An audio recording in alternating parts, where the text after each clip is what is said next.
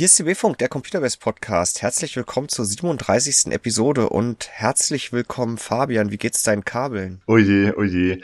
Äh, die, die sind tatsächlich alle fein säuberlich verpackt. Äh, aber statt Kabeln hast du heute die Nachbarn äh, im Podcast. Ja, ich, ich glaube nicht, dass es selber sind, aber irgendwas in der Wohnung über mir, da, da wird gebaut. Und, und zwar so richtig gebaut mit schwerem Gerät. Und falls man jetzt hier Baugeräusche im Podcast hört, es sind die Nachbarn über mir. Es wäre ja zu den äh, Fluggeräuschen, die wir früher mal gehört haben. Und wir haben aber wiederum neulich auch gehört, dass das außer uns äh, quasi keinen interessiert, wenn mal irgendwas im Hintergrund zu hören ist.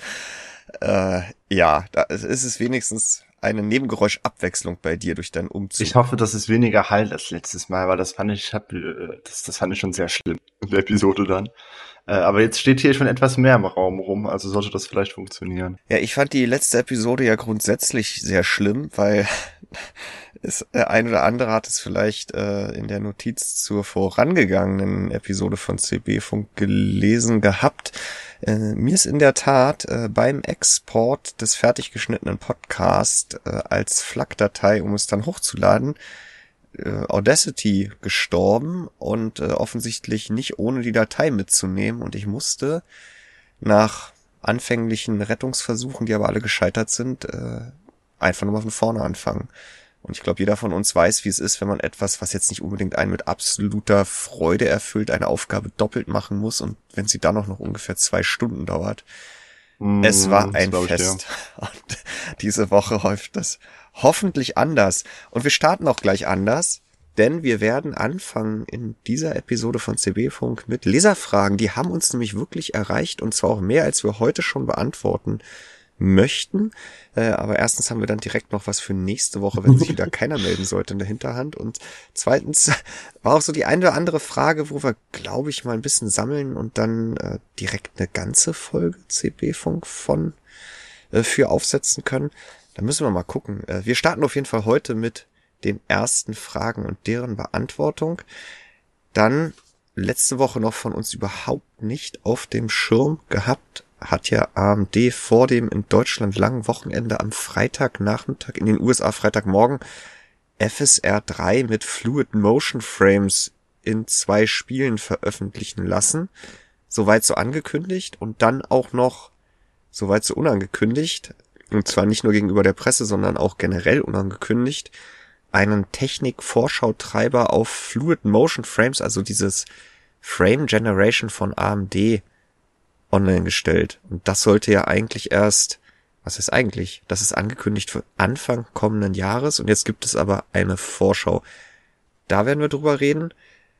Dann über das, was wir auf dem Schirm hatten für diese Woche, Fabian, und zwar Cyberpunk 2077 mit DLSS 3.5 inklusive Ray Reconstruction. Da ist heute Mittag, am Mittwoch, der Artikel von Wolfgang zu online gegangen.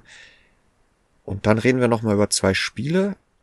Über eins davon jetzt wirklich, wirklich, nämlich Frostpunk 2, nachdem uns da ja letzte Woche, das war ja, der Podcast war ja gespickt von oh Fettnäpfchen ja, oh ja. und Stolperfallen äh, die PR-Agentur reingefuchtelt hat, aber es ist Mittwoch, der 4. Oktober und wir reden nur über das, was wir auch wirklich vergangenen Montag am 2. Oktober schon veröffentlicht haben.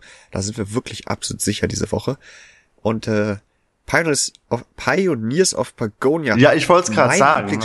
Ja, äh, du hast dich ja mit ja. dem Umzug aus der Affäre gezogen und äh, als alter Siedler 2 Veteran, der sich gern daran erinnert, dass das das Spiel war, wo auch mal meine Großmutter damals im Alter von zarten 80 Jahren sich mal neben mich an den PC gespielt hat, weil das so süß war und mit den Schweinchen und so weiter und so fort.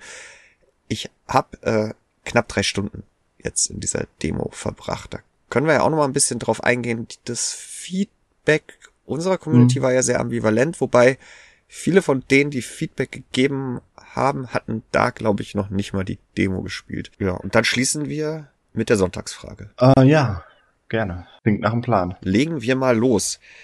Erste Frage. Es war auch wirklich äh, in chronologischer Reihenfolge die erste Frage, die uns mhm. erreicht hat äh, von unserem lieben Podcast-Hörer Kevin. Ah, treuer Podcast-Hörer Kevin hat am Ende selber geschrieben. Ähm, er hatte eine ultra spezifische Frage. Mit sowas hatte ich ja eigentlich erstmal gar nee. nicht gerechnet, aber wir leisten hier ja auch gerne Support, Fabian, oder? Ja, sag es nicht zu laut, sonst sitzen wir nächste Woche eine Stunde lang hier und beantworten IT-Tickets, aber wir sind keine PC-Hotline, aber äh, hier geht's ja durchaus auch um ein größeres Bild. Er hat uns beide gefragt, wenn ich bei meinem 4090 Laptop mit 150 Watt TGP, DLSS und Frame Generation aktiviere, aber meine FPS auf, sagen wir mal, 30 limitierte, ist die GPU dann entlastet, produziert dann weniger Wärme, ergo Lautstärke, oder arbeitet sie trotzdem am Limit, nur liefert die Frames dann eben nicht ab? Fabian, möchtest du darauf antworten? Ich glaube, die Antwort ist relativ einfach. Ja, wenn du deine FPS limitierst, dann arbeitet die GPU nur so viel, wie sie halt braucht, um dieses Limit zu erreichen. Und ja, sie verbraucht dann weniger Strom, erzeugt dann weniger Wärme, ist tendenziell leiser, weil sie weniger lüften muss und vielleicht auch weniger Spurenfieber aufweist. Äh, das funktioniert schon. Wobei diese Frage bei mir noch eine andere Frage aufgeworfen hat. Nämlich ist da jetzt ja tatsächlich von Frame Generation die Rede. Und da weiß ich jetzt gar nicht, wie sich eine GeForce verhält, wenn ich ihr sage, äh, arbeite mit Frame Generation, aber nur 30 FPS. Ne? Macht sie dann die 30 nativ ja. oder macht sie 15 nativ und haut dann mit Frame Generation 30 drauf? Tja, und da, äh, lieber Fabian, habe ich ja noch am Freitag dem Kevin geantwortet, juhu, eine Frage. Und wie der Zufall es will, habe ich noch ein Notebook mit 4090 da. Ich will nichts versprechen, aber Punkt, Punkt, Punkt, Smiley, liebe Grüße, Jan. Und ich habe mich heute Morgen oh. hingesetzt an ein Notebook mit äh, Mobila 4090, habe mir Cyberpunk geschnappt und äh, habe es mir nochmal angesehen und dann könnten wir diese Frage auch noch gleich mit ein paar Messwerten beantworten. Und zwar Cyberpunk 2077 Ultra Preset, also jetzt der Einfachheit halber ein erstmal ohne Raytracing in WQAD, ohne DLSS, ohne Frame Generation, ohne FPS Limit habe ich getestet äh, mit der 4090 im größten Profil, verbraucht 175 Watt, also das 150 plus 25 mhm. Watt über GPUs, was maximal genau möglich ist und kommt auf 90 FPS in der Szene. Und dann habe ich die FPS limitiert auf 60. Ich habe sie also eingebremst. Mach bitte nicht mehr 90, die du schaffst, sondern nur noch 60. Und hatte nur noch 146 Watt Verbrauch, also knapp 30 Watt weniger. Dann habe ich den FPS-Limiter im Spiel habe ich den genutzt von Cyberpunk äh, bei 60 belassen und habe DLSS Quality, also Upsampling eingestellt. Das heißt, die Grafikkarte hat jetzt nicht mehr in WQD gerendert, sondern in der halben Auflösung äh, oder ein Viertel der Pixel und hat dann die 60 FPS mit 128 Watt geschafft, also nochmal 20 Watt weniger. Und dann habe ich noch DLSS neben DLSS Quality auch noch Frame Generation eingestellt. Bei sowas immer gerade bei Cyberpunk drauf achten, wenn man Frame Generation anmacht, ist eigentlich erstmal wieder DLSS ausgeglichen, äh, ausbalanciert, automatisch irgendwie sowas an. Also ich habe es dann wieder manuell auf Quality gesetzt und dann hat das Notebook die 60 FPS geschafft bei 97 Watt. Aber, jetzt kommen wir zu deinem Punkt, als ich die 60 FPS als Limit in Cyberpunk eingestellt habe, hatte ich eher Richtung 120 ah, okay. Und da habe ich vorhin auch nochmal mit Wolfgang gesprochen. Er ist jetzt nicht der Frame Generation All-Time Gamer. Insofern hatte er da jetzt auch keine konkrete Antwort. Er konnte mir nur auch schon sagen, dass es bei FSR 3 mit Fluid Motion Frames in äh, Forspoken genauso ist, dass der FPS-Limiter sich auf die gerenderten Frames bezieht. Und das ist wahrscheinlich auch, lieber Kevin, der Grund, warum du überhaupt von 30 FPS gesprochen hast, weil du wusstest, dass du dann immerhin 30 FPS renderst und auch die Latenz davon nutzen kannst. Ähm, ja, aber um deine Frage zu beantworten, je mehr Entlastung du der GPU on top schlägst und DLSS und Frame Generation braucht halt weniger Rechenpower, als es die gleichen Frames zu rendern, desto mehr fährt dann auch die Grafikkarte den mhm. Stromverbrauch zurück und desto leiser wird dein Notebook. Und bei äh, Ada Lovelace und Ampere von den, nee, bei Ampere nicht, aber jetzt bei Ada Lovelace äh, ist dann auch der Effekt auf den Stromverbrauch in der, in der Regel relativ ähm, groß. Nochmal ganz kurz eine Rückfrage an dich. Hast du gemessen, wie viel äh, Frame Generation dann quasi separat verbraucht? Nein. Ja, das wäre dann jetzt die Frage, ob man, äh, ob man sich dann nochmal was einsparen kann, wenn man sagt, ich mache es wirklich aus und gebe mich mit den 30 FPS zufrieden oder mit den 60 oder was auch immer. Oder man muss es halt noch tiefer cappen. Wenn man es bei 30 cappt, dann kriegt man 60 mit Frame Generation. Aber ich glaube, es macht schon Sinn, äh, dass der Treiber da so reagiert, dass er versucht, das Limit über Render-Frames zu erreichen. Ja, aber, oder? achso, ja, genau, das hatte ich aber letztendlich gemacht. Also diese 60 FPS gemessen mit 97 Watt waren dann FPS-Limit 30. Hm, okay. Aber um deine Frage zu beantworten, ähm, ja, die GPU liefert das Mhm. ab, was sie im Frame Limiter oder dem Frame Limiter zufolge abliefern muss oder und wirft dann nicht gerenderte Bilder nicht weg, sondern sie rendert einfach nicht mehr. Und dann hatte Kevin noch eine Anschlussfrage. Wie verhält es sich, wenn ich das mit dem voreingestellten Leistungsprofil Performance beziehungsweise Turbo meines Scar 17 mache? Da würde ich sagen, das hat ja eigentlich erstmal nichts miteinander zu tun. Also es hat ja nichts mit Frame Limiter zu tun. Was ROG Armory Crate da macht, ist äh, den Verbrauch anpassen und die Lüfterkurve. Und ganz konkret ist es, soweit ich weiß, zwischen Turbo und äh, Leistung oder Performance wirklich nur die Lüfterkurve. Das Ding verbraucht immer 175 Watt. Wenn du auf Silent gehst, dann hast du, glaube ich, maximal 150 ohne diesen Dynamic Boost. Und die Lüfter drehen wesentlich langsamer, weswegen du dann temperaturbedingt noch ein bisschen weniger verbrauchst. Aber das ein und andere hat jetzt nichts miteinander zu tun. Und wenn ich mir das angucke, 60 FPS mit DLSS Quality und Frame Generation im 60 FPS Limit bei 97 Watt, dann landest du halt bei einem Wert, der niedriger ist, als wenn du Silent einstellst. Ja, ich hoffe, deine Frage wurde beantwortet und äh, nicht nur deine, sondern der ein oder andere hat vielleicht auch noch was mitgenommen. Äh, Fabian, dann hat dich ein Liebesbrief erreicht. Also wir freuen uns ja über jede Frage. Ähm, der Ton macht die Musik. Äh, die erste Teilfrage ignorieren wir deswegen. Na, also ich, ich kann darauf gerne eingehen. Ähm, also die Frage war, wieso äh, spricht Fabian, also ich, sämtliche englische Begriffe äh, dermaßen bescheuert aus. Und äh, ja, meine, meine englische Aussprache ist nicht die beste, das, dessen bin ich mir bewusst, darauf muss man sich nicht hin, mich, mich, darauf muss man mich nicht hinweisen. Das ist auch schon immer so gewesen. Wahrscheinlich war es sogar früher noch schlimmer.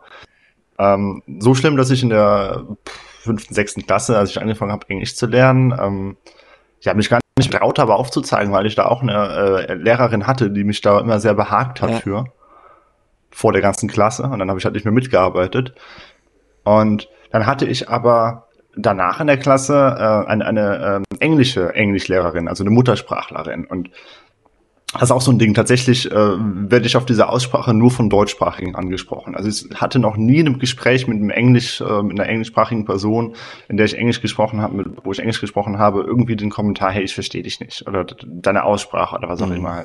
Immer nur Deutsche stören sich dran. Aber okay. Und die meinte dann zu mir, du Fabian, man versteht dich einwandfrei. Ja, es klingt nicht so, wie es bei anderen klingt, aber das ist ganz egal.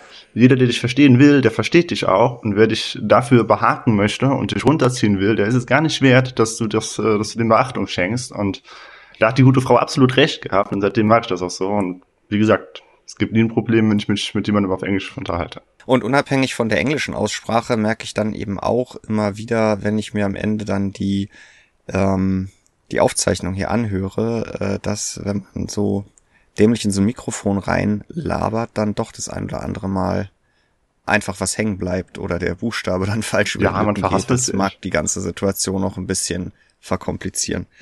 Ja, aber zur zweiten Frage, auf die wir eigentlich eingehen wollten, und du hast der Frage als solches jetzt ja auch keine Beachtung geschenkt, sondern wolltest nur noch mal den Umgang mit solchen Themen äh, in den Vordergrund rücken.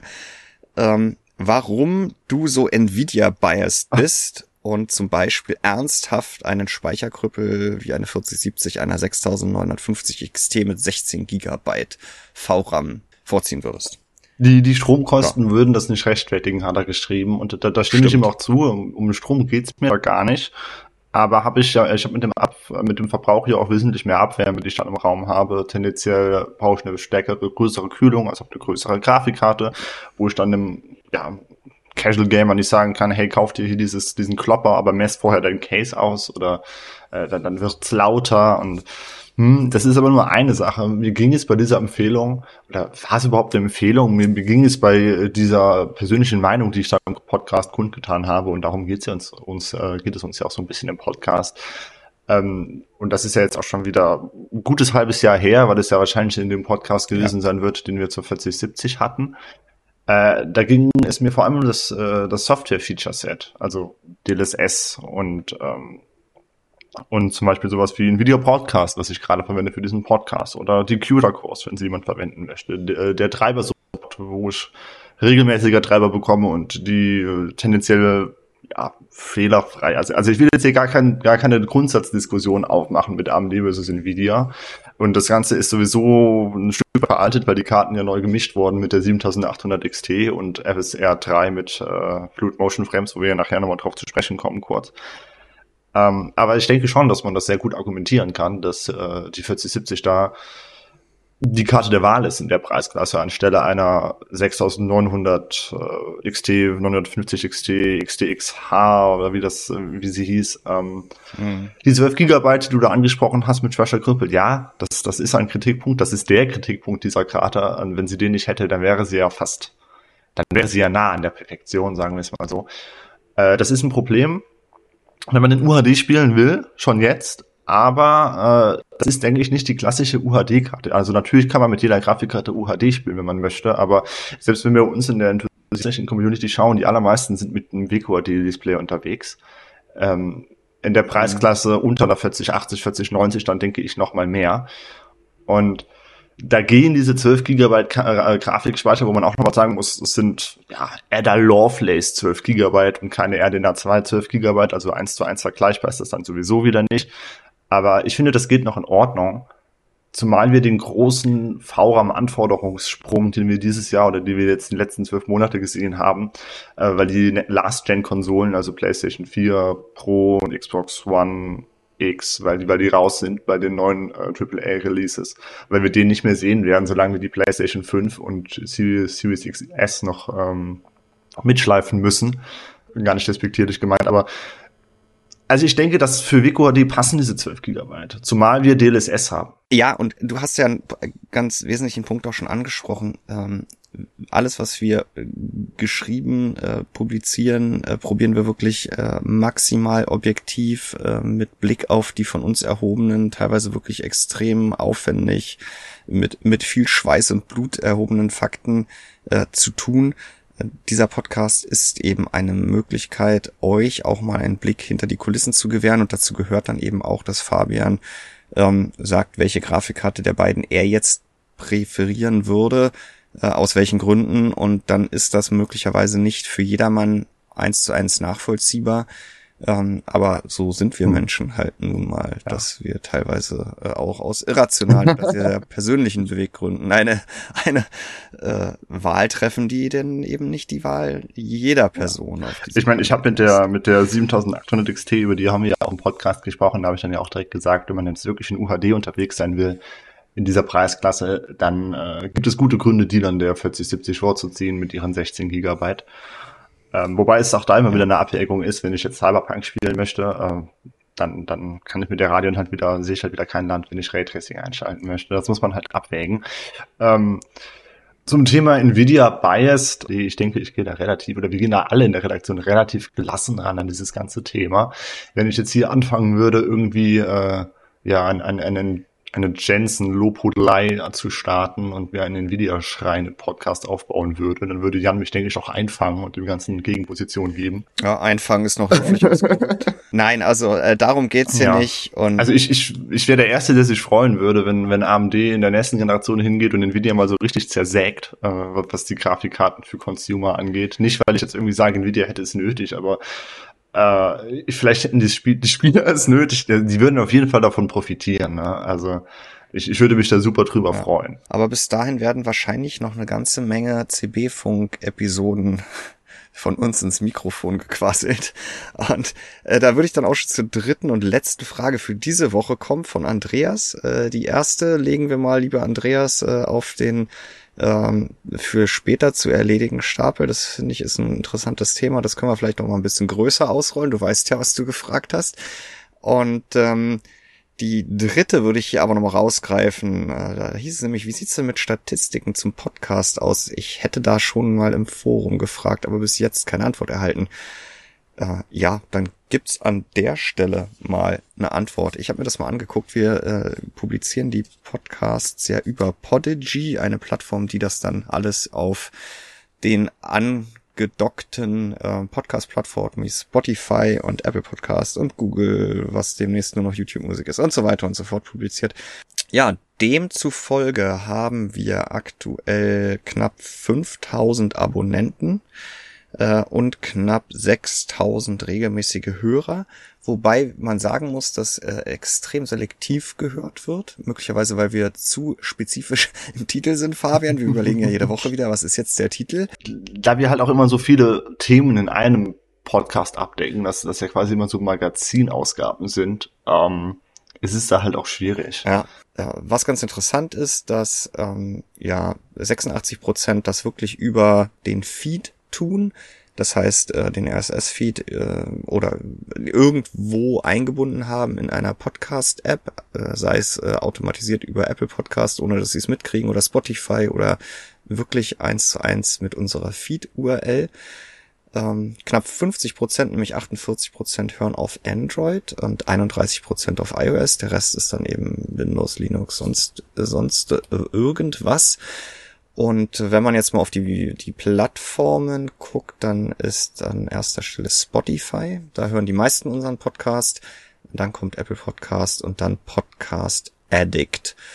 Und äh, Zuhörer haben wir in Deutschland am meisten. Dann kommen wenig überraschend Österreich und die Schweiz vor der USA und Italien. Italien.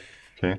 So, ja, Italien, aber es ist, habe ich mir angeguckt, das ist wirklich äh, konsequent über die letzten Wochen, vielleicht weil es auch die Sommerurlaubsmonate gewesen sind, mh, hm, äh, der fünfte Platz gewesen. Mal schauen, wie sich das dann im Winter verhält, wenn da vielleicht weniger unserer Leser ihren Urlaub verbringen.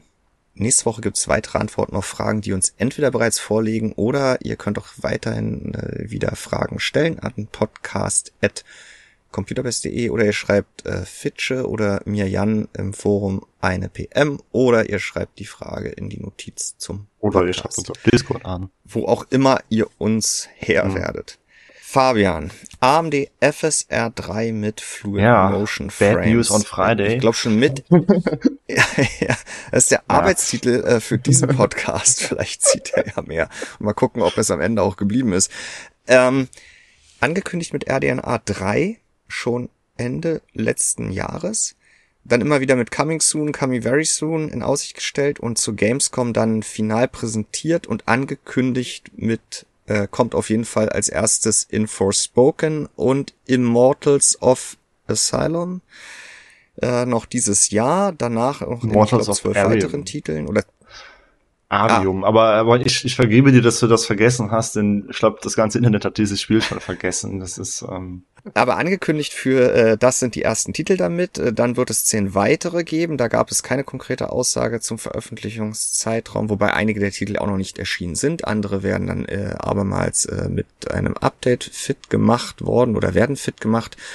Und das ist dieses Fluid Motion Frames, das heißt wie bei Nvidia Frame Generation, diese künstlich generierten Zwischenbilder per Treiber auf RDNA 3 aka RX 7000 Grafikkarten irgendwann kommendes Jahr gibt. Und dann ließ Frank Azor, Azor Donnerstagabend deutscher Zeit verlauten, dass äh, die ersten Spiele am Freitag veröffentlicht werden. Die ersten zwei. Er hat dann zwar nicht gesagt Forspoken und Immortals of was auch immer, aber es waren dann mhm. die beiden Spiele. Ich habe mich dann Freitagnachmittag äh, motiviert, aber eigentlich wollte ich noch was anderes machen, hingesetzt und dazu eine News verfasst. Während ich diese News verfasst beziehungsweise dann auch schon publiziert hatte, kam dann noch ein Hinweis von der AMD PR Deutschland Agentur, dass es jetzt auch einen Technik-Vorschautreiber gibt mit dieser Funktion treiberseitig. Das heißt, das Spiel muss es nicht unterstützen. Es geht einfach in Anführungsstrichen immer. Und das hat uns dann wirklich endgültig überrascht. Denn dass die zwei Spiele noch kommen sollen jetzt im Herbst, das war ja angekündigt.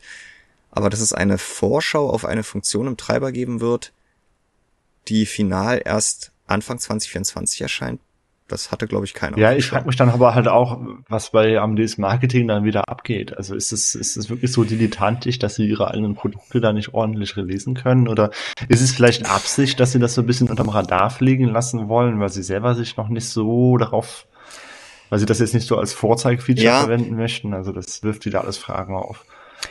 Ich glaube, das ist auch der wesentliche Aspekt, über den wir heute noch mal kurz sinnieren, denn das schon mal vorweggenommen, Wolfgang sitzt jetzt nach dem langen Wochenende dran, sich das im Detail anzusehen und ganz ehrlich, man muss sich das halt auch wieder im Detail angucken. Wir haben einmal da einmal diesen Performance-Aspekt, dann haben wir aber auch den Bildqualitätsaspekt und dann, wie es aktuell scheint, grundsätzlich erstmal diesen Aspekt, wie funktioniert es wann, wo, unter welchen Voraussetzungen. Stichwort VSync an, aus, Stichwort variable Refresh Rates, also FreeSync, GSync Compatible an, aus, Stichwort HDR an, aus und so weiter und so fort. Da kommt was. Wenn Wolfgang sich das im Detail angeguckt hat, Stand jetzt Mittwoch, haben wir auch noch nichts wirklich Substanzielles zum Thema gesehen und wir wollten jetzt auch nicht am Freitag einfach einen Benchmark in Forspoken machen. Ich meine, das hätte ich sogar selbst sogar ich noch hinbekommen, Fabian, ja, ähm, mit an aus und und mehr oder weniger ohne auf die Bildqualität oder die Latenzen einzugehen, äh, da irgendwas zur Performance zu schreiben. Deswegen, da können wir noch nicht viel zu sagen. Ich kann nur so viel sagen, dass ähm, stand jetzt die Bildqualität in den beiden Spielen, wo es halt wirklich nativ unterstützt wird, FSR 3. Und FSR 3 ist ja weit, oder FSR ist ja weiterhin dieses Upsampling was jetzt eben erweitert wird durch Fluid Motion Frames oder AMD Fluid Motion Frames, also die KI-Zwischenbilder. Ähm, wenn das nativ integriert ist im Spiel, dann greift das ja wie Nvidia DLSS Frame Generation auf diese Motion Vectors zu. Also dass es weiß, wie sich Pixel zwischen zwei Bildern verhalten haben, mhm. sollten, tun werden. Und ähm, zurück zum Thema Bildqualität das ist wohl überraschend gut, auch wenn AMD da ja keine KI-Beschleunigung für auf einsetzt, weil die Karten das so nicht bieten. Und dafür ist es ja dann eben auch ab RX 5000 und RTX 2000 und Nvidia, äh, Intel Arc und eigentlich sogar noch älteren Generationen lauffähig. Das Problem laut Wolfgang, und wenn man sich das mal im Netz so anguckt, ist, dass es einfach nicht immer funktioniert. Und das zu begreifen, ist gar nicht so einfach. Zumal, jetzt sind wir wieder bei, bei dir, lieber ah. Fabian, AMD uns halt nicht ein Finger in die Hand gegeben hat. Und das geht nicht nur um uns, sondern es wurde wirklich Freitag ohne Vorabankündigung, ohne Reviewers Guide, auch im Nachgang. Es gibt nichts. Fragen von Freitag wurden bisher nicht beantwortet. Ja. Es ist also wo Nvidia ja. halt quasi einen eigenen PR-Abgesandten zur Seite stellt, um, um den äh, te unabhängigen Test dann zu formulieren. Äh, macht AMD einfach gar nichts. Es ist ähm, ein Kontrast. Ja, und das ist einfach seltsam. Die Bildqualität offensichtlich spricht jetzt nicht dafür, es so zu tun. Wobei wir jetzt, wie gesagt, immer nur über diese beiden Spiele und die Umsetzung sprechen. Denn wenn ich das über den Treiber aktiviere, was ich grundsätzlich in jedem Spiel erzwingen kann, dann fehlen mir ja eben genau diese Bewegungs- Informationen und ich, der, der Treiber beziehungsweise die Grafikkarte und das läuft dann nur auf RX 7000 muss aus zwei Bildern oder hat nur ein erstes und ein zweites Bild zur Verfügung, um daraus zu schließen, was denn bitte das Bild in der Zwischenzeit oder genau dazwischen hätte darstellen müssen. Ähm, das ist dann nochmal ein ganz anderes Thema. Aber die Bildqualität in beiden Spielen ist kein Showstopper und ja, jetzt mal gucken, wie sich das da weiter verhält mit diesem funktioniert mal, funktioniert mal nicht. Frame Pacing, also die, die saubere Abfolge von Bildern ist ein Thema. Das hat ja AMD auch in den Release Notes zum Treiber angesprochen, dass man ähm, auf gewisse Dinge achten soll. Aber laut Wolfgang verhält sich das auf dem einen System so und auf dem anderen System ganz anders. Insofern lass uns jetzt nicht weiter spekulieren darüber, wie gut mhm. es ist. Wolfgang ist dran, der guckt sich das an genau wie er sich DLSS 1, 2, 3, 3, 5 im Detail angeguckt hat, inklusive Vergleichsvideos, Gegenüberstellungen und so weiter und so fort. Aber mehr können wir jetzt aktuell auch noch nicht sagen, weil es hat uns alle, und zwar alle, die sich mit dem Thema beschäftigen, weltweit komplett kalt erwischt und keiner hatte eine Ahnung, dass es kommt und keiner konnte sich vorbereiten und in Deutschland war dann auch noch langes mhm. Wochenende. Trotzdem hast du ja vorhin gesagt, ähm, jetzt gibt es ja auch FSR 3 ähm, mit Fluid Motion Frames das ist halt ein riesengewichtiger Schritt für AMD und deswegen überrascht es mich halt auch noch umso mehr, dass man es halt. Ja, also man hätte das Marketing im Marketing ordentlich ausbreiten können, damit werben können, dass man das jetzt auch hat. Und ja, irgendwie, also man hätte sich ja auch vorab mit, mit der Presse oder Influencern, was auch immer, wieder dann äh, zusammentun können, damit man da direkt Tests oder was auch immer äh, zum Release hat. Aber Nein. Hm, ja, zumal, ich weiß jetzt nicht, wer, wer hat denn das AMD die Pistole potenziell auf die Brust gedrückt, dass sie diese beiden Patches noch veröffentlichen Freitag, müssen. Ja. ja, und deswegen hast du ja vorhin schon gesagt, ein, ein amerikanisches Saying ist ja Bad News on Friday. Ja, also wenn irgendeiner rausgeschmissen wird in der Regierung oder weiß der Geier was, dann wird sowas ja meistens Freitag veröffentlicht in der Hoffnung, dass dann, dass zwar alle noch im, im halben Hour mithören, aber dann im Wochenende sind und Montag sieht die Welt wieder ganz anders aus hätte man nicht es dann, also ich, ich kann dir jetzt ja aktuell eben nicht sagen, dass es nicht richtig ist, wie es jetzt aktuell in beiden Spielen funktioniert. Dass es potenziell nicht so gut ist, wenn man es über den Treiber aktiviert. Und da reden wir dann eben nicht über Upsampling, also FSR, sondern wirklich nur über diese mhm. Zwischenbilder. Mhm ähm, das hat ja AMD selber schon gesagt, dass da die Bildqualität nicht ja, vergleichbar aussieht. Was ja auch verständlich ist, was ja auch, womit ja auch alle gerechnet haben. Ne? Ja. Das ist jetzt nicht der Benchmark. Aber jetzt alles so über einen Kamm zu scheren, rauszuhauen, nichts zu sagen, ja, gut. Anders sah es bei DLSS 3.5 aus. Hm, ja, da hätten wir lange vorab was äh, bereits testen können, aber Wolfgang war ja im Urlaub.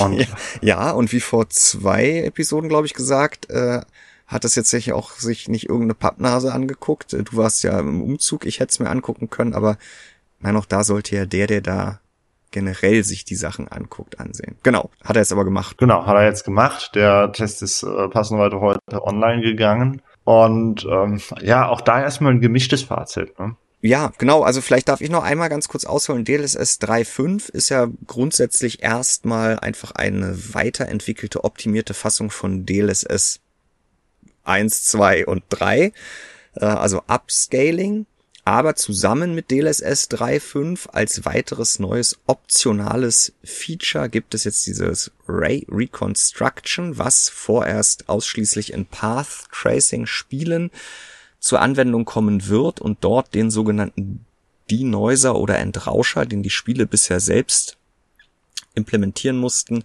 für Raytracing-Effekte ersetzt. Und jetzt kommen wir wieder zu dem Teil, der auch bei Nvidia ein bisschen verwirrend ist, während DLSS in jeder Fassung, also wenn wir nur über das Upsampling reden, ja auf jeder GeForce RTX lauffähig ist, ist Frame Generation, was ja mit DLSS 3 gekommen ist, aber optional ist, nur auf RTX 4000 lauffähig.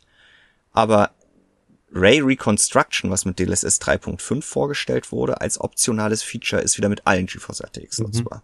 Äh, so, hast du verstanden? Ja, das ist doch Fabian. super nett von Nvidia, dass sie das allen RTX-Spielern freigeben. Ja, und äh, die Liste an Optionen wird ja immer länger. Äh, am Ende sieht man dann, ob die eigene Grafikkarte das kann, je nachdem, ob das halt nun mal ausgegraut ist oder nicht. Und ganz konkret sieht man das aktuell auch nur in Cyberpunk, weil das ist das erste Spiel, was auf GeForce RTX 4000 Frame Generation und auf GeForce RTX Ray Reconstruction optional mhm. bietet on top auf DLSS 3, 5. Ja, und äh, Wolfgang hat hier einige Videovergleiche äh, in den Test reingepackt, mit denen man sich das auch schön veranschaulichen kann. Ähm, nicht nur die Reflexionen, also die von Raytracing äh, erzeugten Reflexionen sehen wesentlich schärfer, stabiler, besser aus. Also da hat sich nochmal ordentlich was getan und es lässt das bisherige RT Overdrive eigentlich ein Stück weit matschig erscheinen tatsächlich. Ähm, wir haben ja. aber auch generell äh, Vorteile eines besseren Denoisings äh, bei, bei Schatten, bei Scheinwerfern, generell bei Lichtquellen, hat Wolfgang geschrieben. Und äh, da ist jetzt aber natürlich dann die Frage, da wir das jetzt nur in einem Spiel haben als Vergleich, wissen wir nicht, ob das, was bisher in Cyberpunk für das Denoising verantwortlich war, einfach nicht so gut funktioniert hat oder ob äh, wir mit Ray Reconstruction äh, mit dem Denoiser einfach äh, ja, generell auch in dieser Hinsicht überall große Vorteile haben werden. Das gilt es abzuwarten. Ähm, Nachteile wiederum haben wir aktuell mit, ja, bei Problemen, die wir eigentlich mit DLSS schon fast gelöst hatten, also Ghosting ist, äh, ist back. Äh, das heißt, wir haben mhm. das Problem, wenn äh, ja, sich Inhalte durch das Bild bewegen, äh, Autos, Personen, was auch immer, je schneller, desto schlimmer, dann werden die quasi in nachfolgenden Frames noch an ihrer alten Position so schleierhaft gezeigt, ne? als würde ein Geist ja. hinterher schweben. Und ähm, ja, da kommt es auch wieder darauf an, ob man das jetzt als subjektiv störend empfindet oder nicht, aber es sieht definitiv schlechter aus, als es mit äh, als es mit ohne Reconstruction, mit dem alten mhm. Denoiser funktioniert hat. Ja, er hat mir da so Szenen gezeigt, wo in der Entfernung äh, dann Passanten äh, die Straße entlang laufen. Da sah das so aus, als würden deren Beine, die bewegen sich ja dann im Wesentlichen unterhalb des Knies, als würden die da so zu Staub zerfallen, mhm. weil die immer noch so ein bisschen nachschlieren. Und äh, du hast schon gesagt, es hängt so ein bisschen vom subjektiven Eindruck ab oder vom subjektiven Empfinden. Das sind ja auch die ersten Kommentare jetzt mhm. äh, im, Artikel von Wolfgang. Äh, da geht's extrem weit auseinander. Der eine andere hat das halt noch gar nicht bemerkt und äh, feiert das die best, die, also ihr könnt euch immer die Vergleichsvideos angucken, das ist ja wirklich immer links, rechts exakt gegenübergestellt, ähm, wie es aussieht. Das ist ja ja ein Augenöffner, hat Wolfgang gesagt. Also dagegen ist ja das alte Raytracing. Sogar das Cash Tracing. Komplett, ja, Käse. Ähm, aber ja, äh, es, es, gibt schon diese Probleme mit dem Ghosting oder dass halt ähm, Regen zum Beispiel teilweise komplett mhm. verschwindet oder nur noch so ganz dünne Fäden sind oder ja, äh, dann hat auch ein Leser schon gesagt, dass irgendwie da, äh, wo der Charakter wohnt, wie heißt der nochmal, ähm, V oder? Wie, Van? wie, einfach nee. wie. Wie, genau. Flugblätter rumliegen und dass die halt alle komplett verschwommen sind und so. Hast du äh, Szene 4 äh, gesehen, wo ich meine, das ist natürlich eine Zeitlupe irgendwo, aber wie lange es dauert, bis der alte die Neuser, äh, die Beleuchtung äh, updatet ja. für den Boden, das fand ich, das fand ich krass. Genau, das ist ja auch so ein Thema, ähm, das ist, das war ja schon immer Thema von Raytracing. Ich weiß auch noch, als das in Control ja Wolfgang hat das ja damals gar nicht überzeugt. Was hat das für Diskussionen äh, mit Nvidia hervorgerufen? Aber da hat man ja auch, wenn die Figur sich gedreht hat und dann hat man aufgehört in dieser Drehung, hat man diese Drehbewegung angehalten, dann zogen ja die Raytracing-Effekte noch gefühlt eine Ewigkeit nach. Und das ist jetzt offensichtlich auch deutlich besser geworden, wenn man dieses Ray Reconstruction äh, nutzt dass die Effekte da stärker up to mhm. date sind. Äh, was übrigens heute deine Bauarbeiter sind, sind äh, mein äh, prallgefüllter Magen, merke ich gerade. Also, ja, das hört, glaube ich, wirklich niemand. Ne? Also, ein bisschen jetzt mit Bauarbeitern, okay, ja. Aber ich habe deinen Magen, das merkst ja, du auch jeden dritten ja, genau. Podcast an und man, das, das hat, glaube ich, noch kein Mensch jemals gehört. Ja. ja, gut, zurück zum Thema. Also, ähm, mal wieder ist es Cyberpunk 2077, was hier die Nvidia DLSS Showcase äh, ob Funktion übernehmen muss. Direction Construction als GeForce RTX generell fähiges neues Feature für Path Tracing Titel. Das macht das, was es machen soll, anscheinend extrem gut, aber ja. ausgereift scheint ja, es noch nicht zu sein. Ich finde teilweise ist es ein bisschen zu sehr nachschärfend. Ähm, ich weiß nicht, wie man da ja, vielleicht noch nachsteuern kann. Aber es wirkt mhm. wirklich teilweise oversharpend, wo ich tatsächlich, also ich, ich, gut, ich spiele ja auf einem UHD-Bildschirm, das heißt, ich bin auf Schärfe eigentlich nicht angewiesen. Insofern fand ich es eigentlich immer sehr angenehm, wenn äh, das Bild nicht ganz so scharf ist, weil es dadurch irgendwie ein Stück natürlicher und organischer wirkt, finde ich. Äh, wie wenn man mhm. die sehr, sehr glatten, klaren Kanten hat, die man ja in der realistischen Welt eher weniger hat, sondern mehr hat bei der Computergrafik. Und das hier wirkt jetzt schon wieder sehr hart. Also ob man da dann eventuell irgendwie nachsteuern kann, bestimmt, aber äh, das, das sollte vielleicht Nvidia auch nochmal überlegen, ob sie da nicht nachsteuern. Aber ich bin auch zuversichtlich, dass wir das mit dem Ghosting, dass wir das in den, also dass Nvidia das in den Griff bekommt, denn sie haben es ja mit DLSS schon mal in den Griff bekommen, also wird das jetzt hier auch wieder nur eine Frage der Zeit sein. Ähm, insgesamt war das Fazit Wolfgangs ja schon, dass man das äh, verwenden sollte, wenn man ohnehin mit Raytracing, Path Tracing spielt. Beziehungsweise nur mhm. mit Path Tracing, weil mit Raytracing geht's ja gar nicht in Cyberpunk. Genau, man kann es nur dann auswählen. Und jetzt fällt mir aber noch ein Aspekt an, den er auch noch angesprochen hat. Ja, rein theoretisch ist das auf allen GeForce RTX lauffähig, aber wenn man sich anguckt, wie diese Path Tracing Titel oder jetzt ganz konkret der erste, der es unterstützt, nämlich Cyberpunk laufen, dann ist es ähm, genau genommen eigentlich ein Feature dann hm. doch auch wieder nur für die neueste Generation. Äh, hat aber gerade zur Hand, ob, ähm, ob Ray Reconstruction immer nur mit Path Tracing kombiniert werden kann, ob das in anderen Spielen auch mit bloßem Ray Tracing geht. Also ich glaube, äh, ich, nein, ich kann dir jetzt den genauen Wortlaut von Nvidia nicht sagen. Mein Bauchgefühl sagt mir, und das ist ja heute ziemlich stark ausgeprägt, dass ähm, das für Ray, äh, Path Tracing Titel vorgesehen okay. ist, aber nicht unbedingt ausgeschlossen ja. wurde, dass es auch in anderen ja. kommt. Was wir, was wir leider nicht hatten in diesem Test, waren äh, Benchmarks zu Reconstruction an und aus. Doch. Hatten wir. Mein lieber Herr, ja, ganz am Anfang der zweiten Seite oder für die Computerbase Pro Nutzer immer noch. Ach stimmt, ich habe es doch glatt über, übersehen. Ja, und ähm, genau, also es kostet äh, Nvidia sagt, manchmal kostet es Leistung gegenüber den bisher implementierten Denoisern der Spiele. Manchmal gewinnt man aber auch Leistung. Ganz konkret hat sich das dann. In Full HD verliert man, in UHD gewinnt man. Das ist aber auch seltsam. Richtig. Und das sind dann so fünf Prozent in die eine oder in die andere Richtung. Also fünf Prozent mehr FPS in UHD, die nehme ich gerne mit. ja, äh, dann mach das. Aber dann hast du halt auch Leute, deren Waden äh, zu Staub zerfallen. Also du kannst es dir ja die Tage, wenn, wenn dein PC äh, aufgebaut ist, Fabian. Du sitzt ja immer noch an einem rudimentären Interims-Setup, äh, dann kannst du dir das ja auf deiner 4080 nochmal ganz genau und im Detail Ja, anzeigen. also Phantom Liberty werde ich auch ganz bestimmt spielen. Ich hatte auch mit Cyberpunk schon Schon als es rauskam im Dezember, unfassbar viel Spaß. Das äh, war wirklich toll. Also Dezember 2020, wo das ja wirklich ein Bugfest vor dem Herrn war, aber äh, ich hatte super viel Spaß. Und äh, das und, wird dann bei mir der zweite Durchgang mit Phantom Liberty, aber ja, ich, ich habe da jetzt ja, keinen Zeitdruck. Ich warte, glaube ich, noch ein bisschen ab. Das veranlasst mich jetzt aber, bevor wir nochmal auf die beiden Spiele, in Anführungsstrichen Neuerscheinungen, äh, eingehen, äh, lass uns doch dann gleich in die Sonntagsfrage springen, weil da ging es dir diese Woche ja genau um diese Frage. Aha, aha. Ähm, ja, also ich, ich hatte dir ja angeboten, du darfst gerne was zu äh, Counter-Strike schreiben, aber äh, wolltest du ja hm. nicht.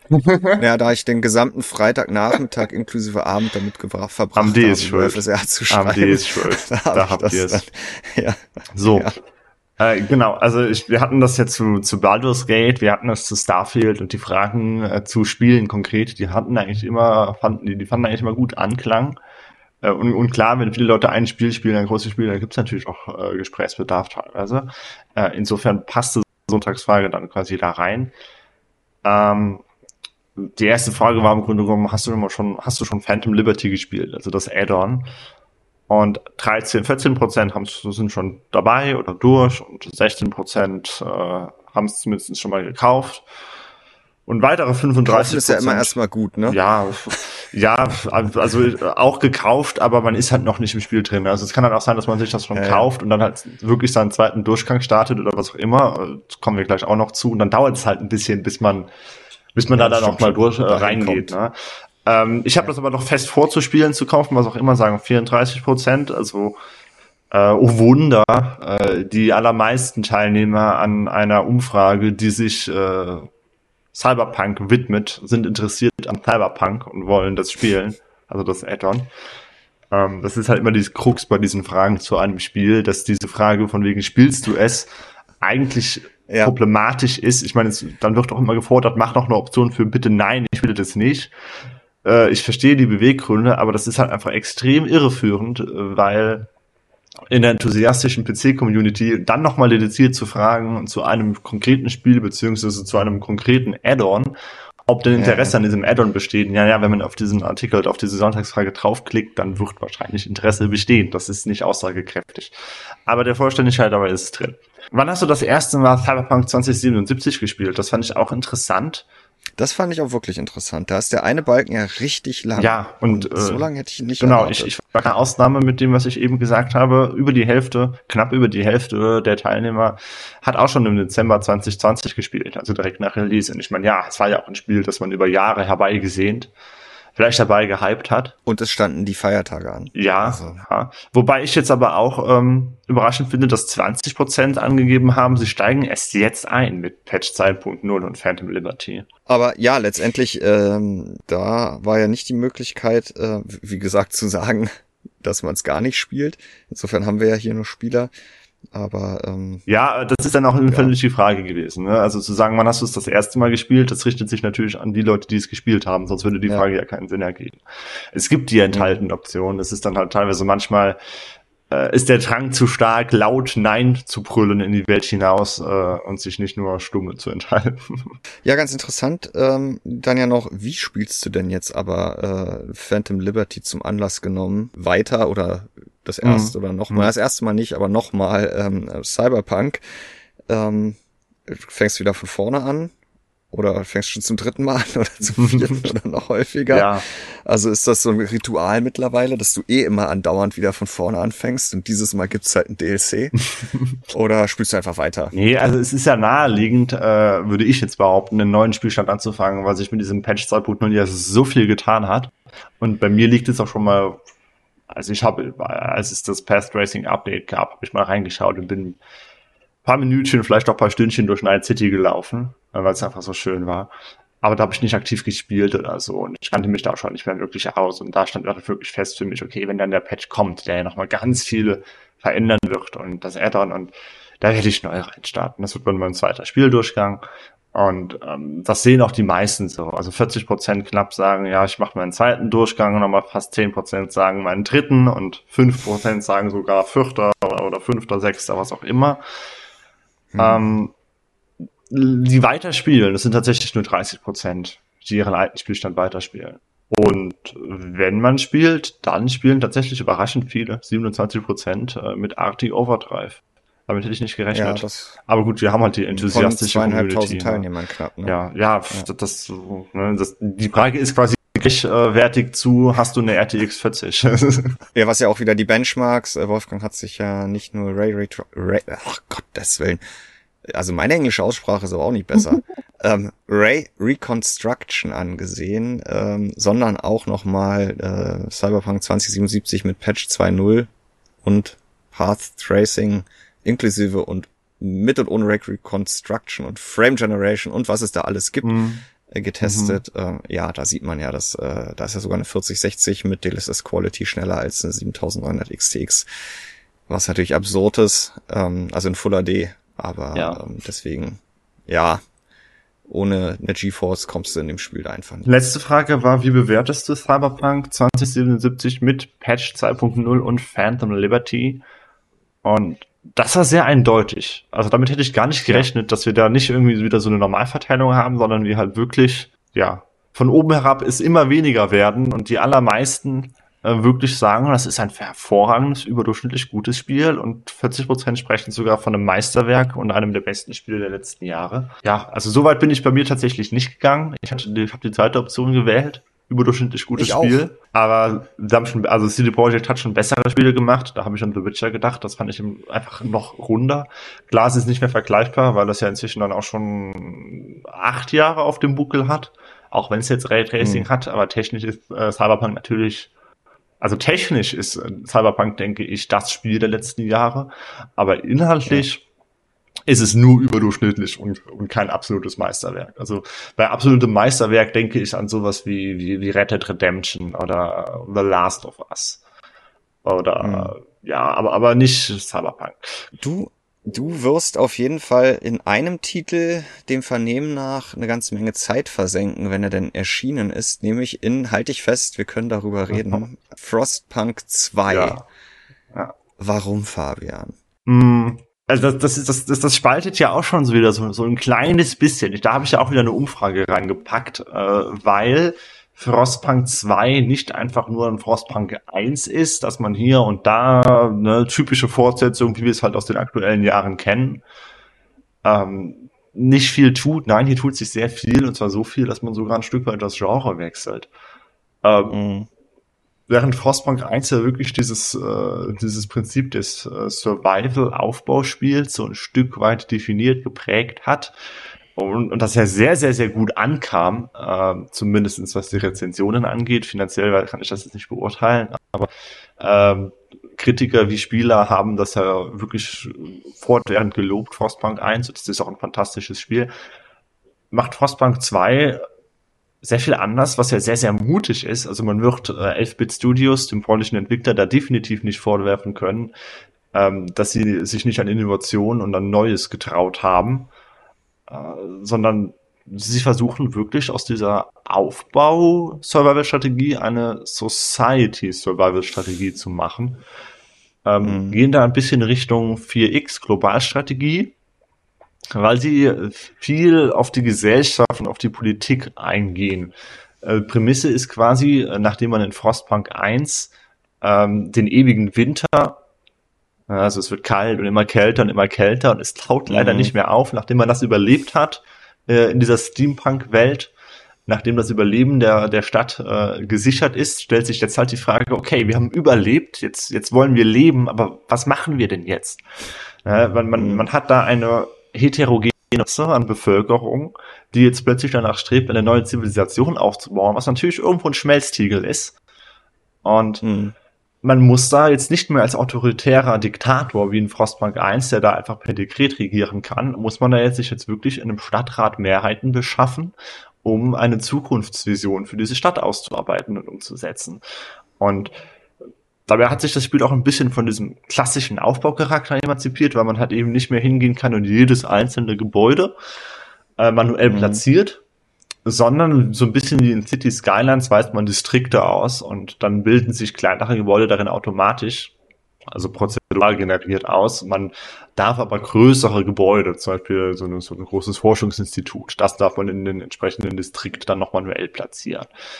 Mhm. Und ähm, dadurch, dass wir da so viele mehr Elemente drin haben und dieser Aufbauteil eben entschlackt wird, wie gesagt, es geht Richtung Globalstrategie. Mich hat da auch vieles äh, an die üblichen Paradox-Spiele erinnert in der Präsentation, die ich schon auf der Gamescom hatte, eine Stunde.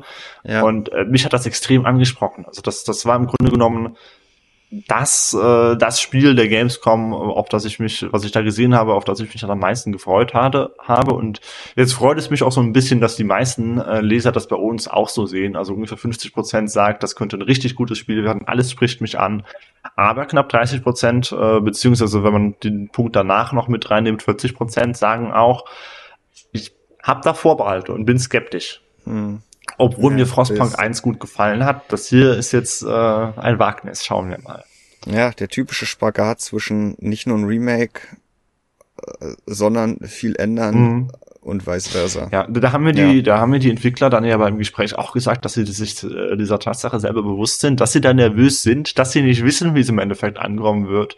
Und sie waren wirklich, und das fand ich auch authentisch, äh, haben sie sich sehr gefreut, dass ich ihnen gesagt habe, dass mir das sehr, sehr, sehr gut gefällt. Und ich, ich glaube halt, ja. sie sind sich dieser, dieser Tatsache bewusst. Also sie haben auch immer wieder darauf hingewiesen, dass sie sich da nicht zu weit von Frostpunk 1 entfernen wollen, dass sie da immer wieder noch darum bemüht sind, irgendwie die Distanz äh, zu, zu verringern zwischen äh, dem Spieler und seinen Bürgern, denn wir haben jetzt halt nicht mehr so, keine Ahnung, ein paar hundert Bürger in einem Endgame, sondern ein paar zehntausend und man spielt nicht mehr Stunde um Stunde, sondern man spielt Wochen und Monate, jahrelange Partien. Es ist alles größer in jeder Hinsicht. Ja, also ich finde das ja. halt wirklich, äh, das hat fast schon so was, was ähm, Poetisches irgendwie.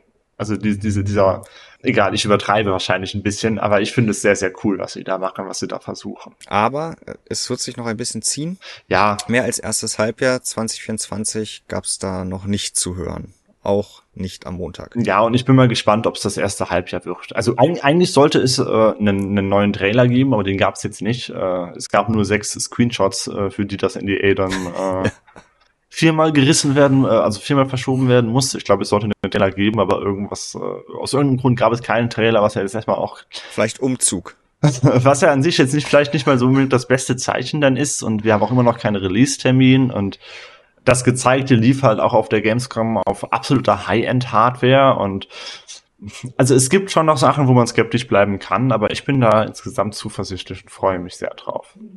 Aber es ist doch gerade jetzt in dieser Woche wieder ganz interessant zu sehen, wie unterschiedlich man auch als Spieleentwickler oder Publisher an so ein Thema, ich möchte in Zukunft ein neues, überarbeitetes, bekanntes, unbekanntes Spiel auf den Markt bringen, in welcher Salamitaktik äh, lasse ich da hinter die Kulissen blicken. Mhm. Denn nicht nur Frostpunk 2 hat jetzt äh, ja äh, eine umfassende Vorstellung erhalten am Montag, aber letztendlich nur auf Basis von sechs Screenshots und vielen geschriebenen Informationen, sondern auch Pioneers of Pagonia, also das Wusel-Siedel-Spiel von einem der Ursiedlermacher, Volker Wertig, mhm. hat eine Demo erhalten. Eine, ja, weil man, muss da wirklich äh, vorneweg sagen, es ist keine Demo zu einem finalen Spiel, wo man halt irgendwie sagt, ich glaube immer die mhm. Demo, bevor ich mich entscheide, das zu kaufen, sondern es ist halt wirklich eine, eine Alpha-Version. Steht doch so drunten dran, wobei ich glaube, im letzten Bild steht nicht mehr Alpha, sondern irgendwie. Ja, ich weiß, also es ist auf jeden Fall noch, also eine, eine, eine, eine beschnittene Vorabversion noch vor dem Early Access. Also es ist wirklich bei weitem kein fertiges Spiel, was man da zu sehen bekommt. Und Findest du denn clever den Ansatz? Also auf der einen Seite es kommt es ja anscheinend äh, von dem, was man so mitbekommt, ganz gut an. Also ich meine, kostenlose Demo freut natürlich sich jeder drüber, wobei ja, nur ich, zwei Gigabyte äh, freuen sich auch die drüber, die langsam das Internet haben, also also Deutschland.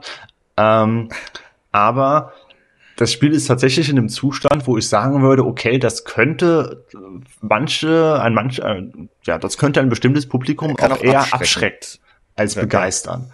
Denn wenn ich jetzt halt irgendwie äh, Siedler 1 Veteran bin, und das muss ich natürlich an dieser Stelle zugeben, ich habe das nie gespielt, das Spiel ist wahrscheinlich älter als ich, aber ich lese überall und höre ja. überall von allen Personen, mit denen ich spreche, dass es wohl sehr an Siedler 1 erinnert, auch mehr als an Siedler 2. Siedler 2 habe ich übrigens gespielt auf dem Nintendo DS. Du bist raus, ja.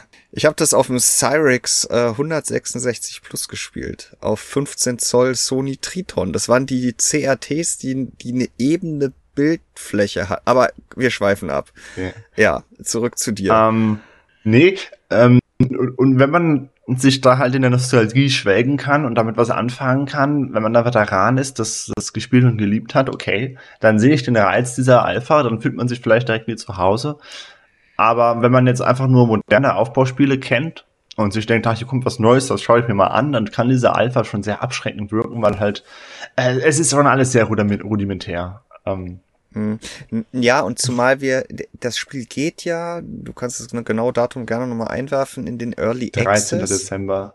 Und soll ja erst irgendwann, wahrscheinlich spät hinten raus, mhm. nächstes mhm. Jahr erscheinen. Äh, äh, ja, sie haben gesagt, äh, sie peilen ungefähr neun Monate bis zwölf Monate Early Access an. Okay. Wobei ich wäre jetzt kein Early Access Game äh, bewusst, dass den Zeitraum für, für einen Early Access, den man im Vorhinein kommuniziert hat, auch eingehalten hat. Also meistens dauert es immer ja, mal so ein halbes Jahr noch länger oder ein Jahr. Ja, wenn ich dann natürlich auch die Fans äh, schon im Spiel habe, dann muss ich da vielleicht dann auch darauf reagieren, was da so an Feedback und an, mhm. großen mhm. Wünschen kommt. Aber genau das ist ja auch ein guter Punkt. Ich habe dann wirklich Fans und Spieler, Spielerinnen, die an die Sache glauben im Boot äh, und die der Sache halt die, die wissen, ob des Standes dieses Titels, die, die aber auch wissen, dass sie vielleicht auch in gewisser Weise Einfluss drauf nehmen könnten, mhm. möglicherweise. Ähm, während diese Demo, äh, die äh, ja auch durch zwei Gigabyte wirklich, ein, die hat ja keine Einstiegshürde. Sie kostet nichts, sie ist sofort auf dem Rechner. Ja. Ähm, erreiche ich Personen und sicherlich auch durch die Berichterstattung bei uns, aber nicht nur bei uns, das war ja überall Thema am Montag, mhm ähm, die denen halt nicht ganz bewusst ist, auch wenn da unten links in Gelb steht, dass es sich, dass es nicht das finale Spiel darstellt. Bei, bei der Pressedemo, ja, die welchen? wir gespielt haben, war ja sogar in der Mitte des Bildschirms so ganz seicht stand da noch was drauf. Ja, das ne? stimmt. Da kommt am Anfang, das ist auch immer noch so.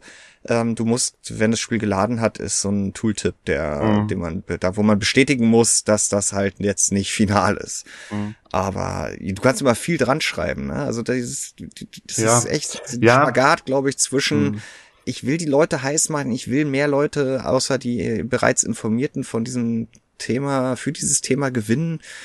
Aber wir hatten Thema bei uns in den Kommentaren, Fabian, waren ja auch diese Themenanforderungen. Ne? Das ist das eine ist ja, was schon draufsteht und es braucht halt echt Power. Ne? Ja. Also ich habe das hier auf einer 2070, die ich auch wegen Broadcast einfach in dem Rechner habe, ähm, einfach mal angeschmissen und ich habe die noch nie so laut gehört. Ja, also da, da meinte man schon auf der Gamescom zu mir, man arbeitet noch, ähm, also man will das noch irgendwann optimieren, dass jetzt dann die, die Alpha-Form Early Access noch nicht final optimiert ist. Ich denke, das sollte jedem klar sein.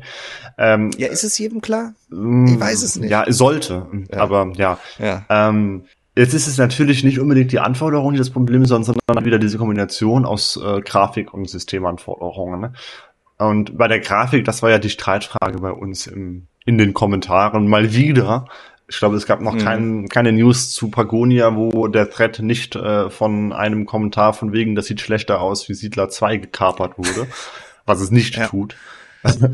Ähm, In deinen Augen, Fabian. Nein, das, das, das tut es ja objektiv nicht. Also meine Güte. Ja, ja, das, ähm, das hat auch nichts miteinander zu tun. Das, äh, ich verstehe ja. aber, warum das Spiel subjektiv nicht gefallen kann, weil es halt wirklich quietschbunt ist. Also es ist jetzt keine, es sind jetzt keine gediegenen Farben, sondern es ist wirklich knallbunt. Ja, ja, das, du hast äh, Tücher auf Marktständen, die sind, glaube ich, rosa, die Dächer sind redbedeckt, äh, sehr knallorange. Ja, also diese türkise, diese knalltürkise Farbe ist für die Spielerfarbe, die soll sich anpassen lassen dann im finalen Spiel. Aber insgesamt diese Comic, also diese bisschen comichafte Grafik, diese knallbunten Farben und dann teilweise halt Texturen, die doch matschig sind, wenn man reinzoomt und es und so ein bisschen detailarm teilweise die, die Oberflächen, also nicht so viele Polygone.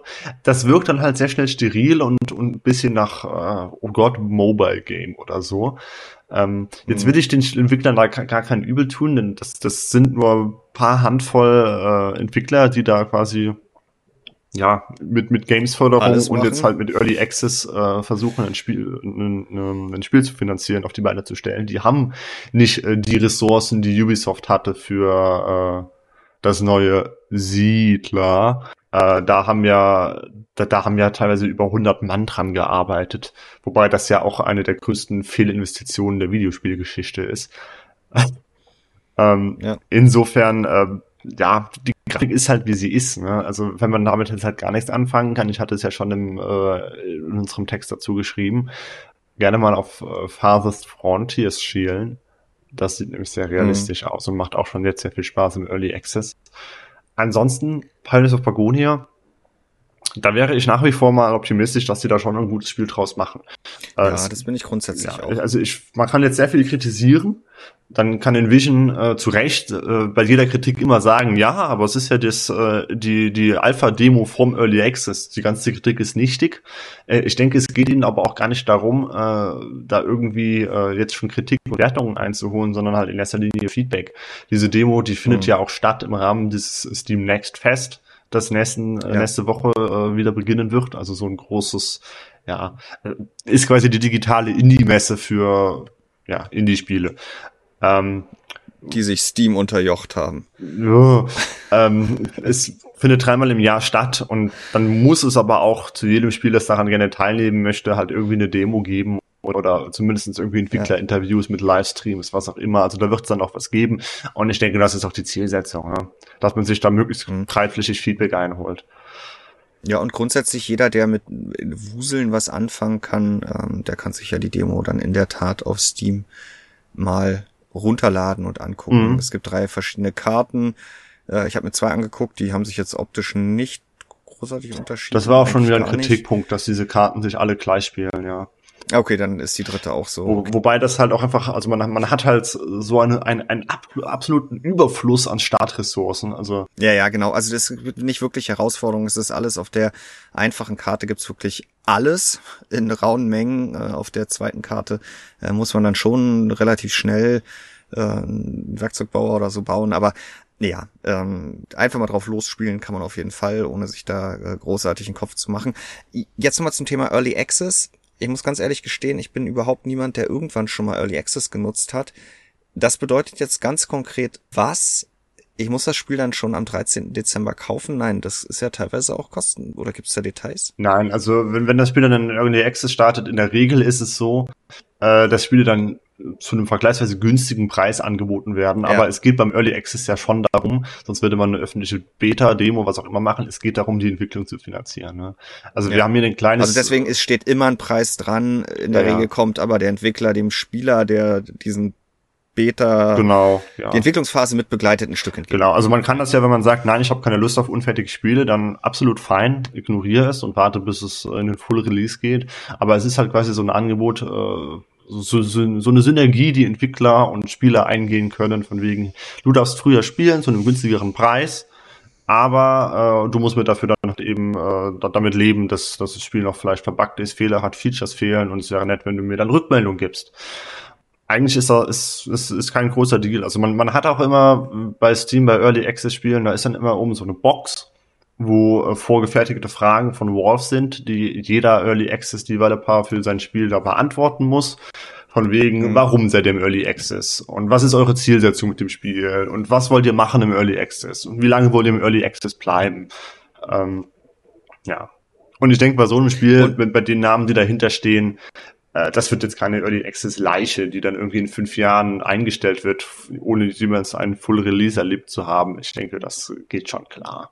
Und irgendwie müssen sie es finanzieren. Ne? Also, ich meine, sie, sie hatten ja noch Glück, dass sie die Games-Verdockung mitnehmen konnten. Die ist ja jetzt inzwischen auf, ja, erstmal auf Halde. Aber groß eingeblendet. ja, ja, muss es ja, muss es ja. Wenn, wenn sie das Geld vom Ministerium nehmen, müssen sie das immer kennzeichnen. Das ist auch immer bei jedem Gamescom-Stand hängt dann so ein DIN A4-Blatt mit Tesafilm am Stand von wegen Förderung vom Bundesinnenministerium. Äh, nee, Bundeswirtschaftsministerium okay. ist es. Ja, Wirtschaft. Ähm, und Klimaschutz. Und äh, ja, das alleine wird aber ja nicht reichen. Ich meine, für diese Förderung muss man eh 50 Prozent, äh, also oder 100 Prozent dessen, das, des Geldes, das man beantragt, muss man selber irgendwie äh, vorweisen ja. können. Und äh, irgendwie müssen sie an das Geld ja kommen. Ne? Ja, na, warten wir es ab. Äh, und äh, nicht nur das, sondern wie gesagt, jeder, der das mitbegleiten will, kann das jetzt schon mit der Demo tun. Die gibt's ja dann aber auch nach dem Steam Next Festival nicht mehr? Ja, das, das ist noch so ein bisschen offen. Also sie läuft ja diese Woche und dann kommt das Steam Next Festival. Das läuft eine Woche und im äh, Laufe dieser Woche muss die Demo noch verfügbar sein. Ich glaube, die Angabe war, dass man es auf drei, vier Wochen macht. Aber da würde ich mich jetzt nicht drauf festnageln. Also wer es gerne spielen will, sollte das diese oder nächste Woche tun. Danach ist für nichts mehr zu garantieren. Bevor es dann im Dezember halt wiederkommt, aber halt gegen den kleinen Preis. Ja, und wer uns noch Fragen schicken will, äh, die wir hier möglicherweise hoffentlich beantworten, der kann das weiterhin tun an podcast.computerbase.de oder per PM oder in den Podcast-Notizen oder über Discord oder wer weiß was, wo er uns noch sonst erreichen kann. Fabian, mhm. ich habe mitbekommen, bei dir ist äh, bei den Kabeln bisher noch gar nichts passiert. ich äh, bei, bei den Kabeln unterm PC, ja, da ist nichts passiert. Aber bei allen anderen Kabeln in dieser Wohnung ah, ist sehr viel ist, passiert. Also der Umzug geht schon voran. Der geht voran das ist ja, gut zu ja. hören. Wir haben jetzt Internet. Und, ähm, das ist doch fantastisch. Ja, jetzt sitze ich hier nicht mehr mit dem USB-Kabel am, am Smartphone am PC, sondern habe tatsächlich jetzt das erste Mal in meinem Leben Glasfaser. Oh, weia. Ja. ja. Das kann ja nur schlimm enden. Und ähm, ja, nächste Woche, äh, vielleicht dann auch ohne die Bauarbeiter über dir. Ich hoffe es. Oder wieder mit. Wir lassen uns einfach überraschen und überraschen lassen wir uns auch, äh, ob es dann schon ein na, ein allumfassendes Fazit zu FSR 3 in Fluid Motion Frames wird es wahrscheinlich ja, nicht. Ich glaube, es dauert noch ein paar Wochen und Monate. Ja, ich, ich, äh, das können wir noch sagen, abschließend, äh, die News, die ich mit viel Motivation am Freitagnachmittag noch zum Thema geschrieben habe, ist auf dem besten Weg dahin, eine der News des Jahres zu werden. Mhm. Also es ist halt unfassbar, was da abging an Zugriffen, aber auch an Kommentaren ähm, und natürlich auch, was da in der Community schon ausprobiert wurde. Aber das alles zusammenzufassen ist erstens nicht möglich und zweitens ergibt es dann auch kein klares Bild. Deswegen, ja, lassen mhm. wir mal Wolfgang rödeln und wenn er fertig ist, dann hat er auf Basis dessen, was er gemacht hat, auf jeden Fall schon mal ein eigenes Bild und wird es dann auch kundtun. Fabian, ja. dir eine schöne kurze Restwoche. Ich schneide jetzt, hoffentlich ohne ja. defekte Datei. Toi, toi, toi. Und dann äh, dir toi, toi, toi weiterhin beim Einrichten. Danke. Und ähm, wir sprechen uns nächste Woche. Tschüss, liebe Zuhörer. Ciao.